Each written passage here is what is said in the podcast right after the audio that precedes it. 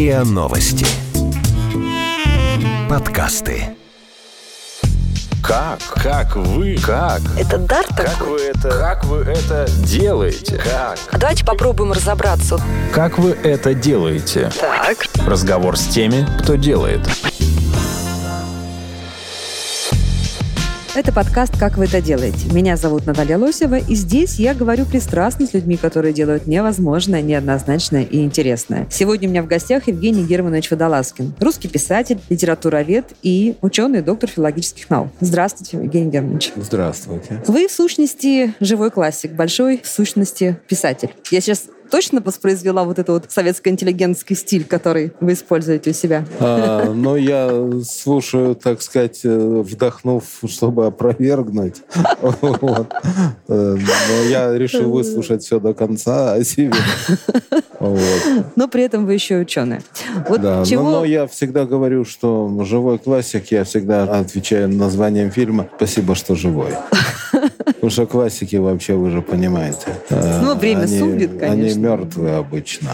Ну, вы Тогда производите впечатление очень живого, слава. Э, Ну, поэтому, может быть, не классик. Чего все-таки вас больше, писателя или ученого? Знаете, это формулируют иногда в таком виде, в чеховской такой цитате, что для вас литература, э, любовница или жена, и, что, и наука. Вот. И я говорю, что литература — это любовница, которая стала женой. Но я так правильно понимаю, что в литературе вы довольно активно эксплуатируете вот то, что находите в своих научных изысканиях? Да, да. У меня лавр написан по материалам моих занятий. И вы знаете, э, обычно собирают материалы для того, чтобы писать роман. А мне надо было забыть. Забыть, потому что Почему? избыток э, сведений, он начинает просто удушать. И надо сказать, что моя издательница Елена Даниловна Шубина, когда она узнала, что я собираюсь писать роман из области Древней Руси, она даже расстроилась. Вначале она сказала, что ну пиши, но только чтобы это не было вот так, что доктор наук начинает делиться своими знаниями. Я говорю, Лена, я пишу не скучно. Вот, но мне действительно надо было скорее забыть, чем что-то воспроизвести. Забыть, чтобы не давить на читателя. Это, это очень печальное последствие имеет.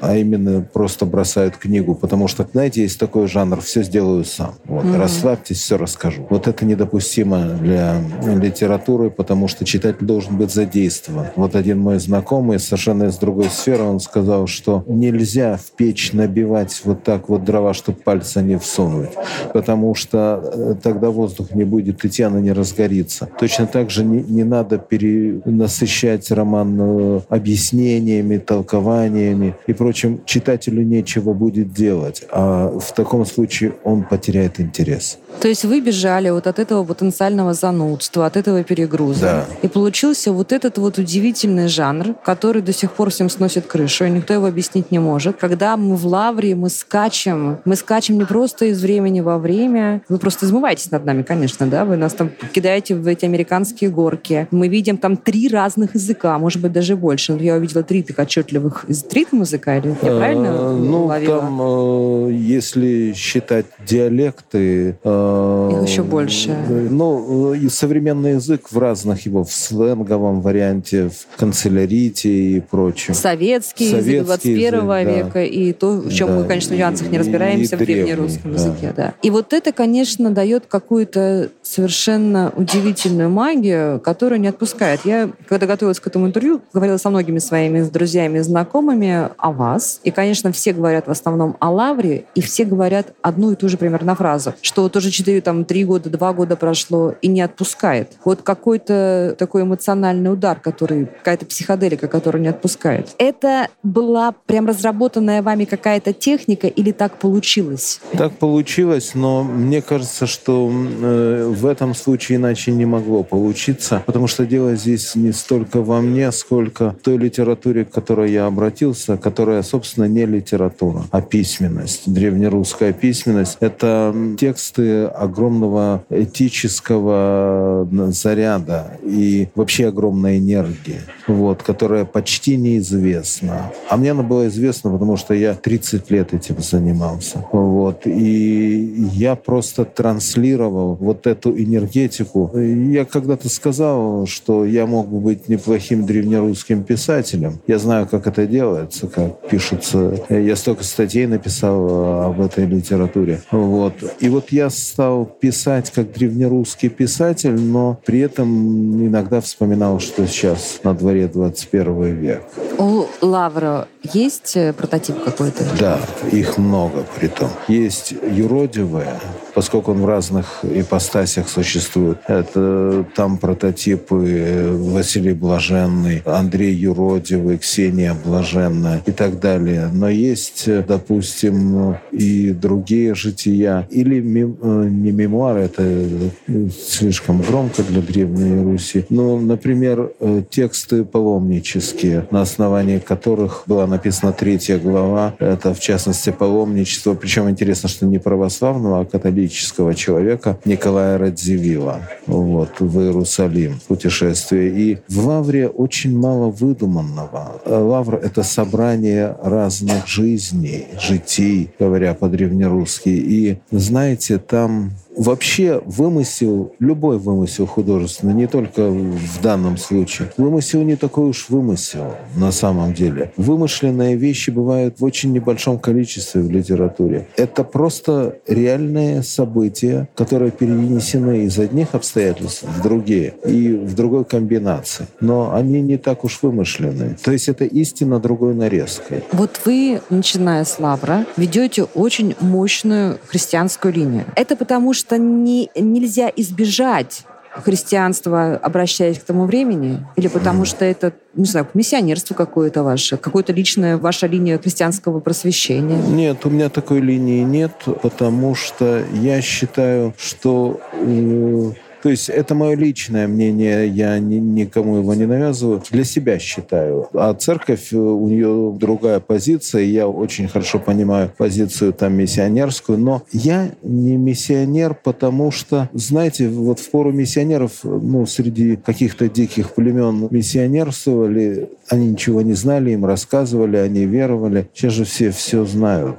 И мне кажется, что, по крайней мере, мне было бы избыточным что-то говорить, доказывать, спорить. Но когда меня спрашивают, я всегда отвечаю. Я сам не лезу с этими темами, потому что сейчас, к сожалению, это эксплуатируется, религия для инструментализируется в политических целях, партийных и прочее. Сейчас очень любят э, молиться на камеру, креститься. Вот. Это все вещи. Знаете, я начал ходить в церковь, когда это было нельзя делать в советское время. И ходил не особенно это Э, афишируя. И это я сохранил и сейчас. Но когда меня спрашивают, я отвечаю спокойно и подробно, во что я верю и все. Если это является миссионерством, то да, э, но это ответ на вопрос. Я сам никогда со своей верой не лезу, потому что считаю это э, вообще сферой интимной. Но при этом все-таки те образы и те примеры, и те вот какие-то зигзаги судьбы, которые вы даете своим героям. Я сейчас поняла, кстати, что, э, скорее всего, Глеб проходит ваш путь, да, в, в детстве в юности. Да, во многом. Во многом э, христианства. А вот вы даете такое удивительное ощущение. То есть то, что вы пишете, это вроде христианская литература, хотя в академическом смысле не благочестивая, да, потому что у вас там много эротики, секса, у вас там есть физиологизм. У меня жизнь во всем своем многообразии.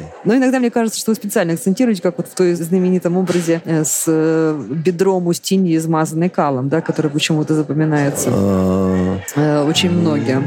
Ну, видимо, потому что очень сильная, а сильный Да, мне образ. даже сказали на одной встрече, вам что, нравятся вот эти все физиологические штуки? Я говорю, я их терпеть не могу. А зачем я, я очень брезгливый вообще в жизни. Но иначе я, вот так как раз и объясню, иначе непонятно, почему человек всю жизнь колбасит. Потому что если вот, ну, умерла, умерла, там, погрустил и все. Он видел все это. Его это, его это крышу снесло. Это не просто была смерть близкого человека. Это была ужасная смерть. И вот ужас ее можно было описать только так. Хотя вот мой самый любимый, наверное, образ смерти, к которому вы часто обращаетесь, это бабушка, которая видит Глеб на облаке, как бабушка, mm-hmm. которая бежит с сумкой, да, она там, по-моему, бежит в виде облака. Почему-то да. меня очень сильно прям подорвало. А образ. это реальный образ. Это я летел в самолете и действительно всматривался в облака почему-то. И я не исключал, что она появится моя бабушка. Христианство современно? Оно, оно выживаемо вообще в наших обстоятельствах? Э, оно вневременно. И поэтому для него, собственно, по большому счету не стоит вопрос, современно оно или не современно. Оно будет существовать до тех пор, пока существует человек. Человек мыслящий сегодня может быть э, христианином, ходить э, в церковь каждое воскресенье? Да, и, может быть. И вести вот тот образ жизни, который, ну, как бы неизменно заложено вести христианскому человеку? Может, безусловно. Это труднее, чем раньше, но больше и получает человек. Раньше, Почему? допустим... А потому что раньше э, вера это было чем-то обязательным. Неверующих в Средневековье не было. Их такой обиход такой был, в общем-то. Да, но, как известно по пословице, всяк крестится, да не всяк молится. Вот. И вот из молящихся, и из крестящихся, я думаю, что в XIX веке или к XVII году не так много было молившихся. И я объясняю во многом революцию этим обстоятельствам. Зато сейчас, когда не то, что никто не гонит церковь, скорее скорее культура предпринимает какие-то попытки человека вытащить оттуда. И не только культура, а цивилизация в целом. И вот сейчас вера это является, она является результатом выбора ответственного и некоторого даже мужества, я бы сказал. Как вы это делаете? Разговор с теми, кто делает – Ваши герои очень часто в христианском контексте или вне него рассуждают о феномене времени. Я так понимаю, что вы сами много рассуждаете о том, что такое время как, э, как явление, как часть нашей жизни. Да. Как вы формулируете для себя, что такое время? И время это расположенность событий в определенной очередности. На самом деле события существуют вне времени. Вот они существуют в качестве таких вот идей, событий отдельно. Вот я не знаю, как это, как какие-нибудь рыбы в аквариуме. Вот они плавают, а если их построить, так это будет временной порядок. Но на самом деле времени нет. Время Лихачев хорошо говорил, время дано нам по слабости нашей, потому что мы не можем столько событий вот так ухватить сразу. Их выстраивают в какой-то последовательности, чтобы мы постепенно проходили. А они существуют. И вы спросите, как же они существуют, если они являются причиной или следствием, следствием друг друга. друга. А на самом деле совсем не доказано, что что-то является причиной чего-то. Вот. И в этой мысли меня укрепило многолетнее занятие древнерусским историческим повествованием. А что Там им? нет причинно-следственной связи между событиями. Нету. Просто события описываются. В лето такое-то было то-то. Там нет обобщений, что в результате дурных действий князя там произошло что-то. Нету. И об этом писал еще Лихачев. И он писал очень хорошо. Он говорил, что средневековый автор, летописец, не упоминает о прагматической связи между событиями не потому, что он ее не видит, а потому, что он визионер высших связей. Иными словами, там два человека поссорились, или один оскорбил другого, а другой ему дал по физиономии. Так вот, у нас горизонтальная связь событий, да? Вот он так себя повел и поэтому получил. Для средневекового человека это иначе он видит. Он, э, значит, рассматривает дело так, что один оскорбил другого, но тем самым он оскорбил Бога. И Бог руками оскорбленного, в общем, его наказал. Поэтому для такой истории не нужны причинно-следственные связи. Но на самом деле я все больше понимаю, что их по большому счету нет. Потому что то, что мы мыслим в качестве причин, вдруг оказывается абсолютно неважным. Вот. Это поэтому ваши герои как бы проходят во всех ваших книгах несколько параллельных жизней. Да, да. Параллельных и последовательных они в разных комбинациях. Меня был очень интересный разговор однажды с э, пожилым монахом, который вот очень близко мне рассказывал концепцию времени, когда он говорил о том, что мы говорили о Христе, он говорил о том, что ты понимаешь, что Христа мы распинают не две тысячи лет назад, а каждый день. Да. Прямо сейчас. Да. И воскресает он прямо сейчас. И все происходит. Да, это именно так и существует в церкви, поэтому там вот такое торжество круга. Причем не это я как бы делаю оговорку, есть круг как символ времени античный, это немножко другое. А круг э, в церковь вот кругообразно существует суточный круг, который повторяется, существует недельный круг и годовой. Вот. И события повторяются, но они не повторяются полностью, чтобы поэтому это не, не совсем круг, это спираль. События и повторяются, и не повторяются, и в этом их новизна. Вот. И мы всякий раз переживаем все события заново, когда ну, во время литургии, вообще богослужения. Вот. Это такое, знаете, постоянное преодоление времени вечностью. В Брисбене вы очень тоскуете по Украине, да? Да. Это ваша личная тоска в Глебе выражена?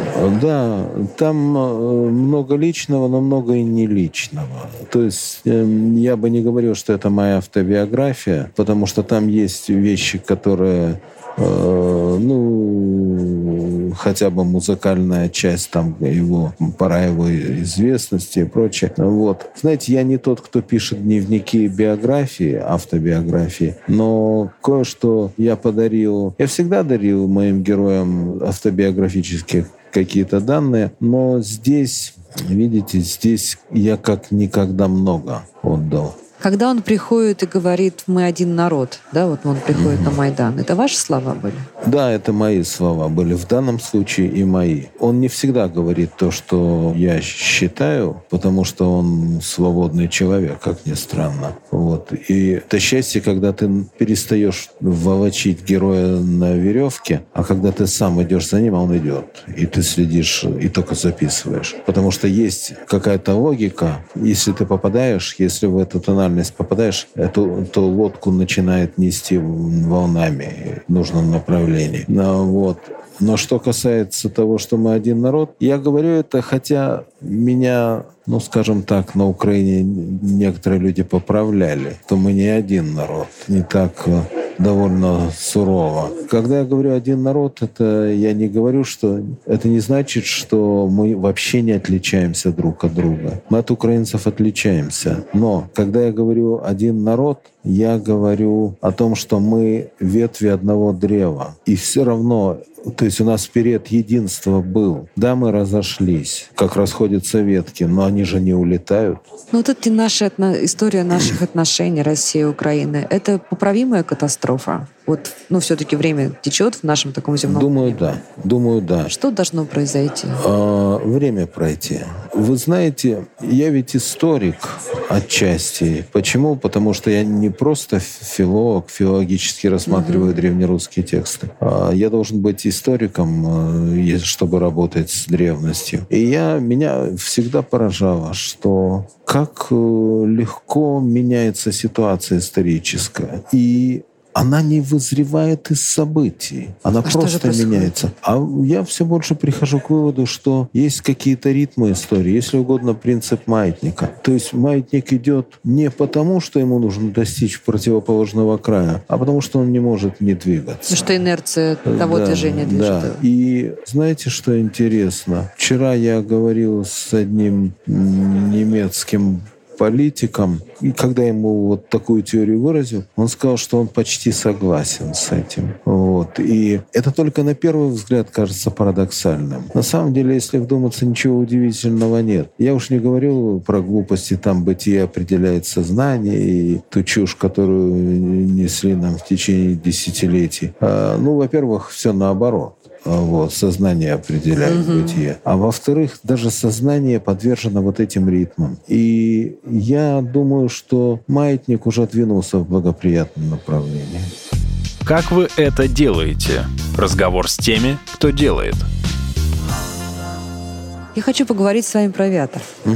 А вот в этом ровном подкасте, который мы сейчас пишем, был ученый, который занимается много лет, не поверите, заморозкой людей. Угу. И делает это, знаете, что меня поразило? Это целая группа ученых. Они довольно продвинуты с точки зрения биологии, биохимии, биофизики. Но меня поразило то, что вот какой-то, знаете, метафизики, какого-то духовного осмысления вот этого процесса. У них просто не стоит в их, так сказать, методологии э, Да, это очень плохо. э, продления жизни. То есть они просто решают проблему, как заморозить э, человека с тем, чтобы потом, когда наука достигнет э, каких-то там возможностей, его э, оживить, да, ну, то есть дать этому мозгу тело. Вы, когда писали вы вообще, это, это ваши фантазии и предположения, или вы как-то в эту тему погружались? Вот Ну, то, что я, происходит с Платоном. Я узнавал, как это бывает. Э, То есть я читал там работы по криогенным экспериментам. Но не сказать, чтобы меня это очень интересовало, потому что работа, э, книга не о заморозке. Вот. Мне нужна была,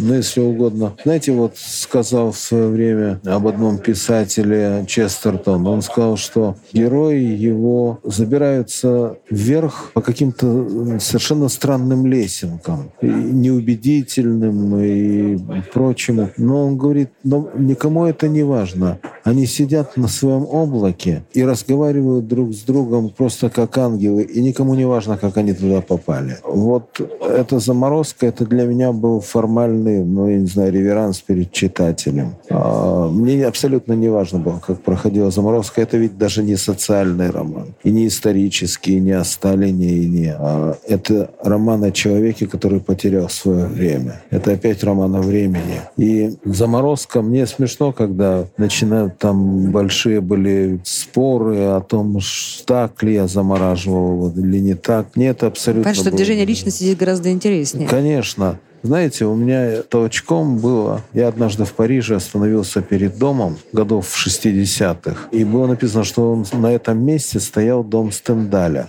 где он написал «красное и черное». И я почему-то я вот иногда такие э, штуки провожу со своим сознанием, что-то представляю там в самых разных сферах. Вот. А тут я представил, что вот из-за угла выходит Стендаль. И, значит, я стою, он видит меня совершенно для него чудовищно одетого и выглядящего, смотрит на такой же дом, настолько же ему не близкий, как и я. И понимает, что нет ничего больше, ни его дома, ни его друзей, ни красного, ни черного. Вообще ничего нет. И он должен был испытать звериную тоску. И вот эту тоску я попробовал передать через Платонова. Даже не тоску, у меня не столько там тоска, сколько попытка обрести свое время, или точнее это время сделать своим. Но ничего не происходит. Ему кажется, я еще даю один малообоснованный сюжет вот с Настей и Анастасией,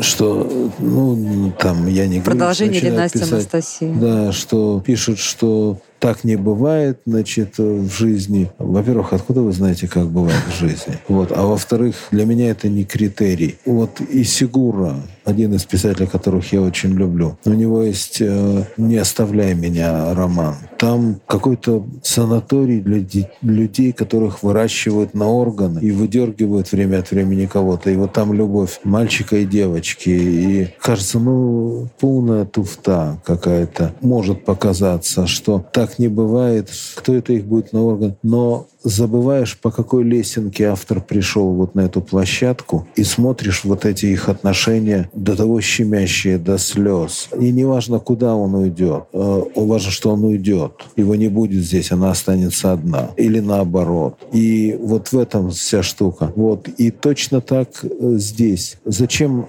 Настя и Анастасия? Я совсем не хотел изобразить э, какой-то невероятный ход, чтобы всех потрясти. Я беру тривиальные сюжеты и тривиальные жанры, но насыщаю их совершенно новым содержанием. И вот здесь вот его попытка освоить свое время, где важно свой, сделать своим. У него это не получается. И он встречает Настю. И она ему Цепляется. кажется, она ему кажется, да, вторым изданием Анастасии, даже, даже продолжением, наградой за его страдания и все. И он смотрит, она другая совсем. Не, не бывает клонов э, в жизни. Клонировать нельзя характер, душу.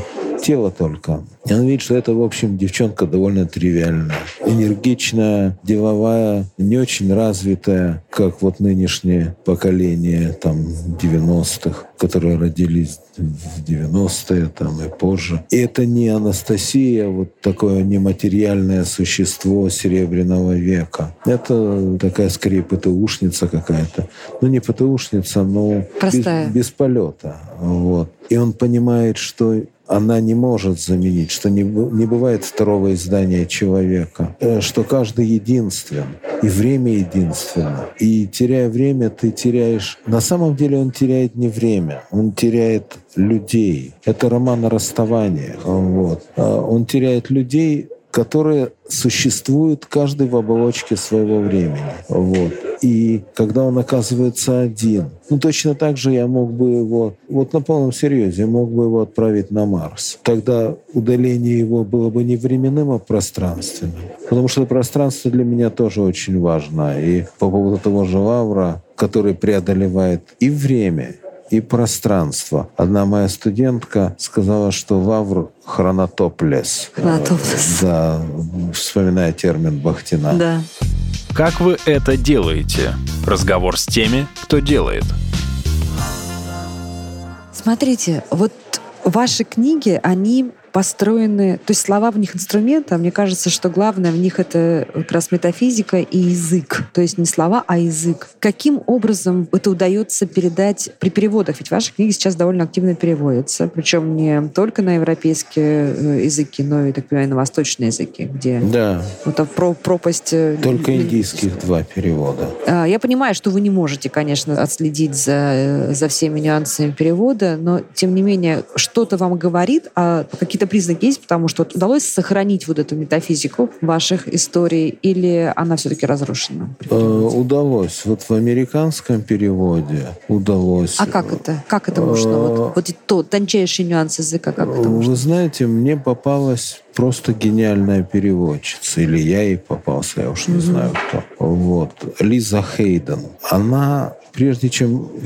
Понимаете, это не тот перевод, когда человек переводит книгу вкусной и здоровой пище, и там за две недели он, напрягшись, может... Подстрочником, да. подстрочником. Она читала несколько месяцев Библию короля Джеймса английскую. Это примерно современную лавру чуть позже, 16 век. Но читала, чтобы въехать в эту лексику. Эти отношения, строй В мысли. тип, в тип мышления, да. Тип мышления. Вот.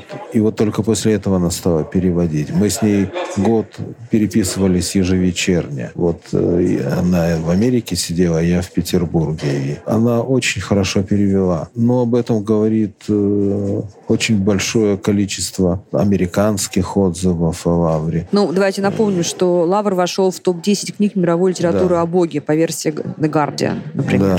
Да, вот. Лавр э, много куда вошел, но для меня было еще подарком настоящим, когда знаменитый богослов, э, мной очень уважаемый, хотя я, с ним не знаком лично, бывший архиепископ э, Кентерберийский, то есть глава англиканской церкви, на вопрос да, Рован Вильямс его зовут. На вопрос о лучшей книге 16 года, изданной в Англии, он сказал, что это роман Лавр. А, Вот. Потрясающе. Да, и для меня очень дороги такие оценки. Но это качество перевода во многом. Очень хороший французский перевод и очень хороший немецкий перевод. А вы это как понимаете? Потому что Э, Немецкий пишут я хорошо читатели? знаю. Мгм. Вот. Чувствуете. И английский, да. Мгм. Французский я чуть-чуть знаю, но не чувствую. Я могу читать энциклопедическую статью, там еще что-то, но я не могу сказать, что я способен оценить. Понимаете, тут надо не просто слово в его лексическом значении надо знать, а надо знать во всех его обертонах. Э, Ну это- и тот образ, наверное, который вообще возникает, и за- то, то чувство, да, которое возникает за словом. Да, рождаете. что оно рождает у носителя языка и того, кто И у вас еще ритм, понимаю. да, и вот но это действительно сделано хорошо. Но я в какой-то небольшой мере способен оценивать переводы и без знания языка по качеству вопросов переводчика. Mm, интересно. Вот, когда мы, мы со многими переводчиками обсуждаем, и я понимаю, что человек, задающий такие вопросы, в общем, должен понимать, о чем речь. Или когда я слушаю вопросы ну, совершенно безумные, я даже останавливаюсь как-то так в обдумывании дальнейшей судьбы этого перевода, потому что мне кажется безнадежным. Я знаете, сейчас о чем подумала? Вот у меня какая параллель. По-моему, в Назарете есть э, монастырь, где иконы Божьей Матери разных народностей mm-hmm. и разных рас. И там мы видим, как видят эфиопскую Матерь Божию, mm-hmm. индийскую, палестинскую и так далее. То есть это совершенно, ну даже антропологически абсолютно разные образы, но не исказившие сути. Мне кажется, да. что это что-то вот это, серия. Это именно действительно та история, потому что не требуется буквальности. буквальности, требуется дух и когда мы переводим пословицы, мы же не переводим их пословно, мы переводим их эквивалентом, мы ищем... И опираемся на опираемся культурный на код. тот культурный код. Ну вот. Так и, и здесь это надо чувствовать язык, чувствовать вообще культуру в целом. И знаете, поэтому я всегда говорю, переводчик — это не тот, кто блестяще знает иностранный язык. Это тот, кто знает свой язык. Потому что в иностранном языке для перевода ему достаточно в целом понять идею. Ему не надо, ну надо, конечно, э, знать э, ну, чем больше он знает в иностранном языке, тем лучше. Но важно, чтобы он знал свой язык, потому что переводчики убивают язык. Очень часто, э, не всегда, но плохие переводчики. Это вот, я уж не говорю о том, что они не переводят какие-то слова, и сейчас у нас засилие каких-то слов абсолютно ненужных. Вот. Но речь идет о том, что о конструкциях, которые совершенно не свойственны нашему «береги себя» в конце писать. Там. Угу. Что за «береги себя»? Никогда в русской пистолярии такого не было калька такая. Да. Или там сейчас э, гулять начало слово локация. Ну, таких слов на самом деле миллион. Действительно, язык да. глобализируется. И... А, но, кстати, вот мой любимый пример я все-таки приведу. У нас многие, в частности, журналисты, понятия не имеют, что такое шокировать. Вот.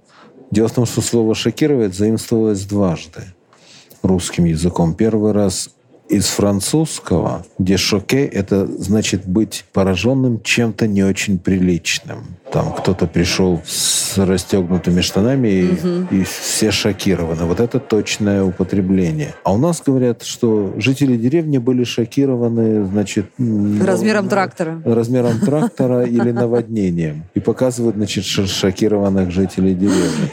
Так вот, это незнание того, что это вторым заходом, и это, в общем, не, неправильное дело. Второй раз было из английского заимствования to shock. Вот. И когда я слушаю по одному телеканалу, что говорит диктор, как-то он сказал, что, ага, какая-то описывается катастрофа, автокатастрофа, приехала на место трагедии королева, она была глубоко шокирована. It was deeply shocked. Понятно, что за этим ага. стоит. На самом деле королева, если бы она описывала свое состояние по-русски, она бы сказала, я была потрясена. Слово «потрясен» — это не слово «шокировать». Шокировать должно себе быть, вот во французском значении, быть неприятно пораженным чем-то неприличным. А английское заимствование — это вот то, что пошло по э, контрабандной тропе. Плохие переводчики, которые в данном случае надо было однозначно все слова переводить как потрясенным. Вот смотрите,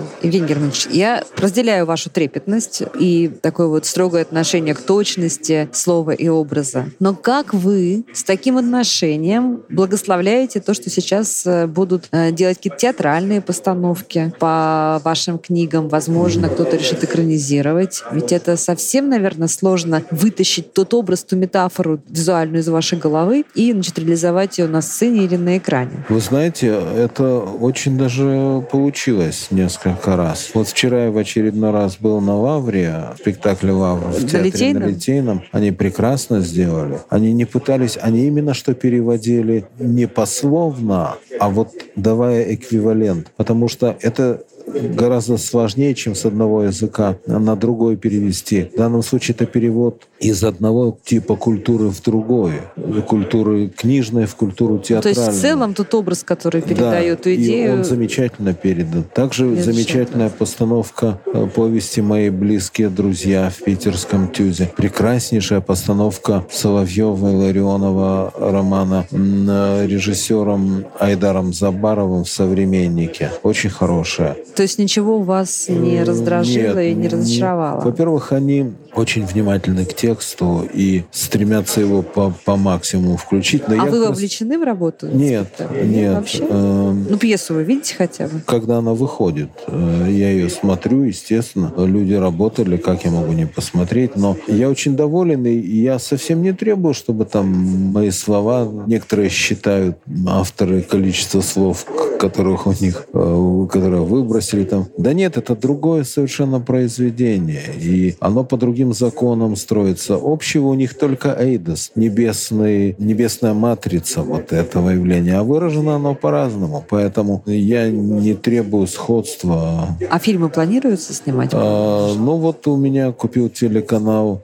Кино ТВ права на экранизацию «Авиатора». Но я и даже в киноделах, то есть не, не даже, а прежде всего, э, я не соглашаюсь писать сценарий. Это Марокко. Там сплошное переписывание под актеров, под изменившийся бюджет, под то, да все. Вот, каждый должен заниматься своим Но вы делом. потом увидите перед тем, перед монтажом или в какой-то момент? Увижу, но это но никаких прав на замечание я не имею по контракту, потому что кто не участвует в сценарии, если бы я был в сценарной группе, я бы мог, это был бы рычаг, такой стоп-кран, чтобы это движение остановить. Но все, что я могу сделать, это снять своими из титров, если мне не понравится. Если вдруг. Да. Но я думаю, что здесь э, такого не будет. Это мне говорили очень солидная фирма, и они должны вроде. Дай бог. Вообще книга и современная литература может быть мягкой силой э, с точки зрения там, идеологии, какой, каких-то там политических задач, общественных задач? Она может быть... Э, Особенно, когда выходит на экраны, да, в театр.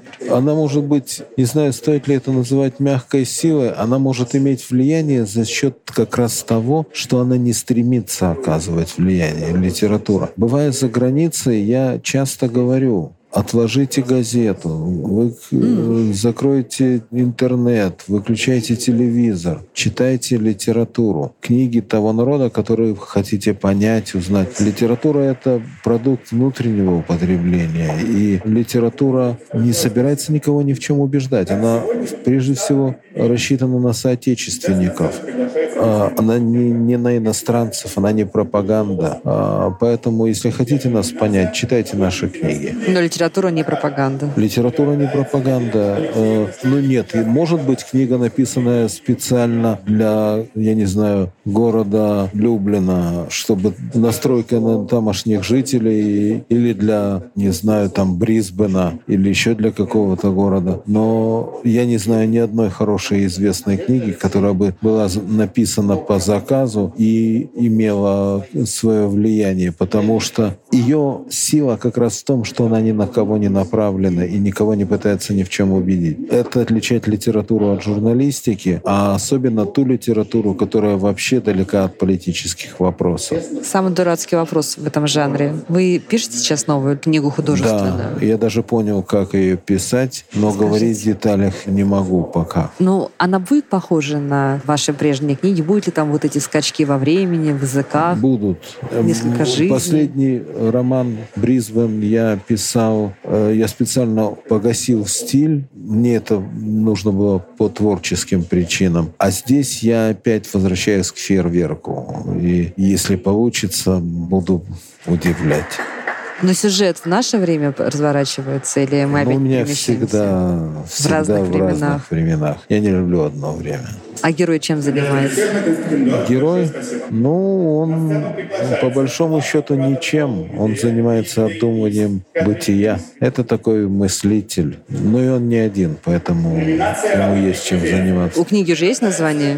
Нет пока. А когда она выйдет? Она не написана еще. Я только нашел стиль, но теперь пойдет, я надеюсь, быстро, потому что когда самое трудное найти стиль. Я полгода искал стиль Лавра, вот, потому что в литературе форма это содержание, вот. И вот я стиль нашел уже. Он такой довольно пестрый, и я уж там понтуюсь как могу. Мы очень-очень будем ждать эту книгу. Спасибо. Надеюсь, что и она тоже не будет последней вашей писательской части Дай вашей бог. жизни. Да. Да, и надеюсь, что мы прям скоро-скоро прочитаем. Друзья, в гостях у подкаста «Как вы это делаете» был Евгений Германович Водолазкин, русский писатель, ученый и литературовед. Спасибо. Вы слушали эпизод подкаста «Как вы это делаете». Автор и ведущая подкаста Наталья Лосева. Подписывайтесь на подкаст на сайте ria.ru в приложениях подкаст с Web Store и Google Play.